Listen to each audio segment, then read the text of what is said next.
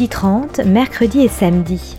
C'est la chronique d'Astrid Bouygues qui vous met en bouche et vous régale les papilles. C'est l'heure du déjeuner, alors surtout ne vous arrêtez pas de manger en l'écoutant.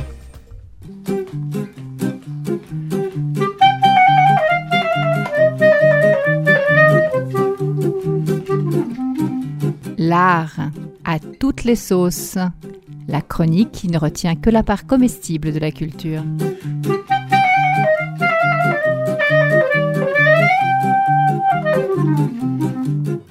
Ça y est, il est arrivé. Ferguignol, le dernier livre de Paul Fournel. Le roman dans lequel il raconte la vie de Laurent Mourguet, le marionnettiste, vous savez, l'inventeur de Guignol et de son compère Niafron.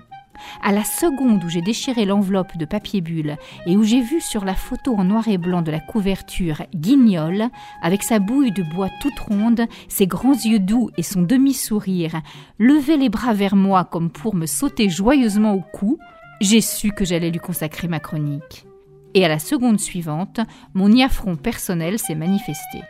Car oui, j'ai un niafron personnel un râleur intégré qui loge dans mon cerveau et qui trouve toujours à redire aux joyeuses idées spontanées. Oh, ne jouez pas les étonner, je suis sûre que vous en avez un, vous aussi. Nous sommes tous équipés d'un bon petit niafron domestique. Enfin bref, à la seconde où l'envie de cette chronique est née, mon niafron personnel a commencé les embrouilles. Sur le mode euh, Je te rappelle que ta chronique est censée parler de nourriture. Oui, et alors? Et alors? Et alors, quel rapport cette histoire de marionnette avec la nourriture? Je ne me suis pas démontée. Mon petit niafron, lui ai-je tout d'abord posément répondu.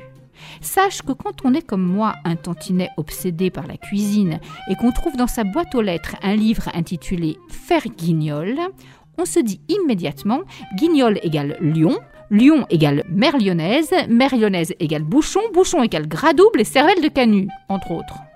Et paf, dans ta tête de bois.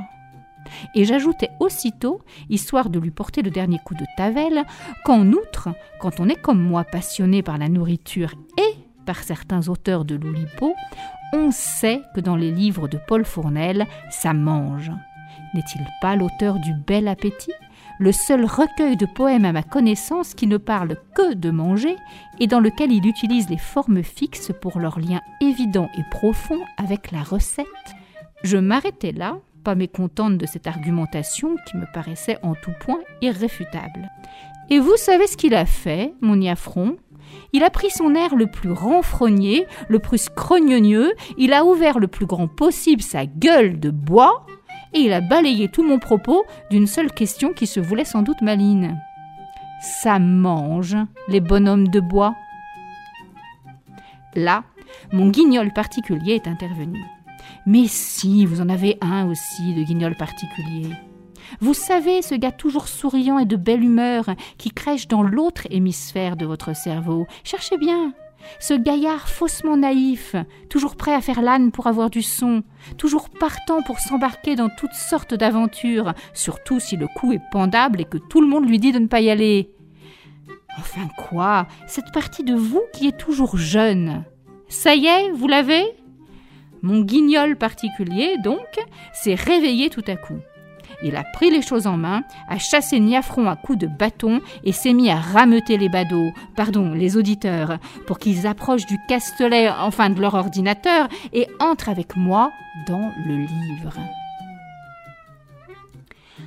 Approchez, gentes dames et beaux messieurs, approchez. Venez découvrir le jeune Laurent Mourguet pendant les heures terribles de la Révolution. Laurent est un canut qui, comme tous les canuts, les tisseurs lyonnais, n'a plus d'ouvrage, car il n'y a plus ni noble ni riche pour commander des soieries. Ça mange, les bonhommes de bois? Non, sans doute. Mais ceux qui les font, si. Dès les premières pages du livre, il est question pour Laurent de trouver à manger. Un mate fin, une croûte, des légumes de fin de marché, voire des légumes tombés du panier, ces choses-là arrivent. Enfin, il lui faut bien avoir quelque chose à mettre à bouillir pour les gones. Or, Laurent en a beaucoup des gones. Il en aura même jusqu'à dix. Et sa femme, Jeanne, la fille du vigneron de Sainte-Foy, est inquiète. Elle a peur qu'il n'ait faim. Il n'a pas le temps de se lantibardaner, Laurent Mourguet. Il faut qu'il gagne des pécuniaux. Serrez-vous, braves gens, car dans l'adversité il faut se tenir chaud. Venez voir Laurent exercer tous les métiers après avoir abandonné celui à tisser. Regardez-le sur les marchés mettre un drap blanc autour du cou des patients et leur faire ouvrir grand la bouche, comme s'ils allaient faire bombance, avant de leur arracher une dent. Regardez-le bien exercer ce métier-là, car c'est ainsi que pour faire diversion, il commença à manipuler Polichinelle, l'inévitable complice menteur de l'arracheur de dents, avant d'inventer ses marionnettes à lui, celles qui deviendront son gagne-pain et son gagne-lard. Souvenez-vous, gens de bien, vous avez entendu parler de tout ça dans vos livres d'histoire, mais jamais de façon aussi vivante, aussi précise, aussi concrète. Venez voir Laurent traverser un directoire, un consulat, un empire et une restauration. Venez écouter Guignol et Niafron parler sous tous les régimes de ce qui préoccupe les gens du peuple. Venez les écouter parler des soucis et des habitudes des Lyonnais en renversant souvent la salière. Les écouter faire rire des escroqueries des bouchers et de l'augmentation du prix du vin. Approchez, approchez les gonnes, et vous les chenusses fenottes. Car Ferguignol de Paul Fournel, c'est aussi une langue savoureuse. Juste ce qu'il faut de parler lyonnais pour replacer le lecteur dans l'ambiance sans le perdre. Approchez les forains, les saltimbanques, venez plus près, venez derrière la bande, oui, c'est ça, entrez dans le Castelet. Car ce roman, c'est aussi la connaissance d'un métier. Et un métier, c'est un vocabulaire, c'est un savoir-faire, ce sont des objets, des codes, des comportements.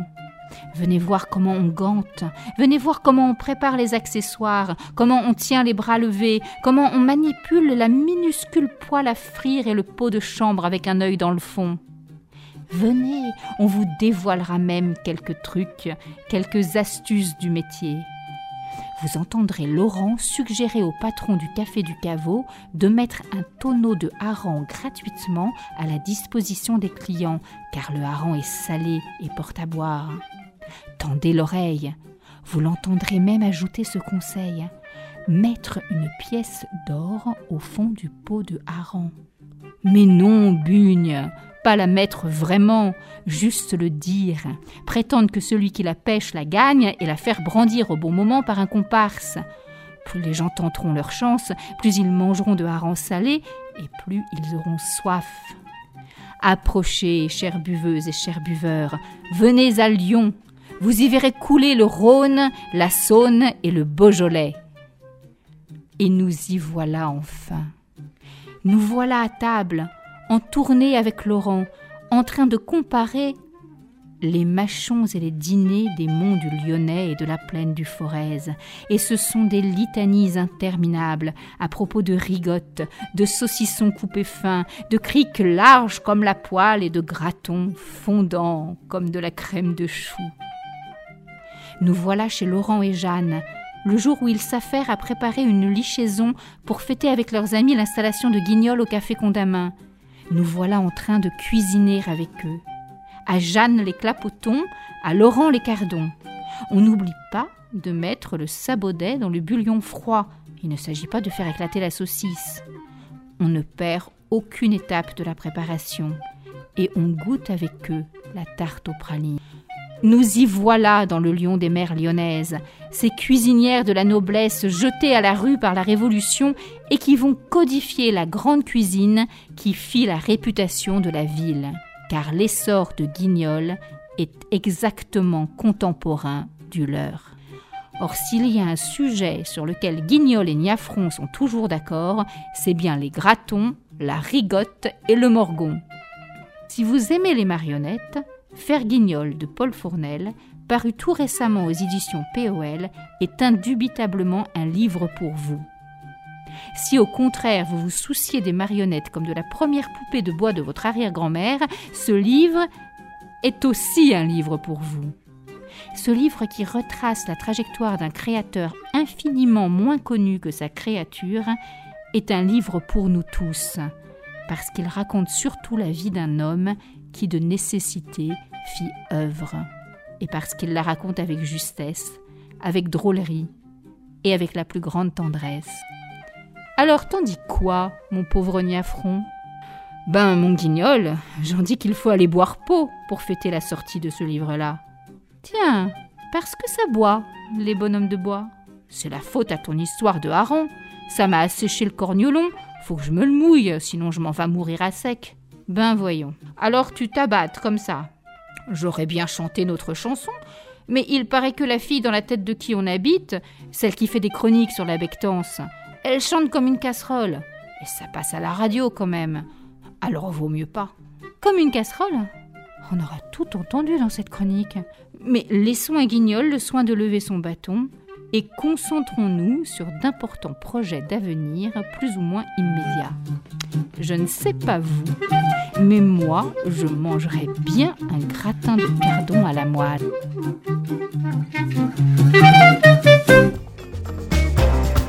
C'était la chronique d'Astrid Bouygues, l'art à toutes les sauces, à retrouver tous les mercredis et samedis à 12h30 et en podcast.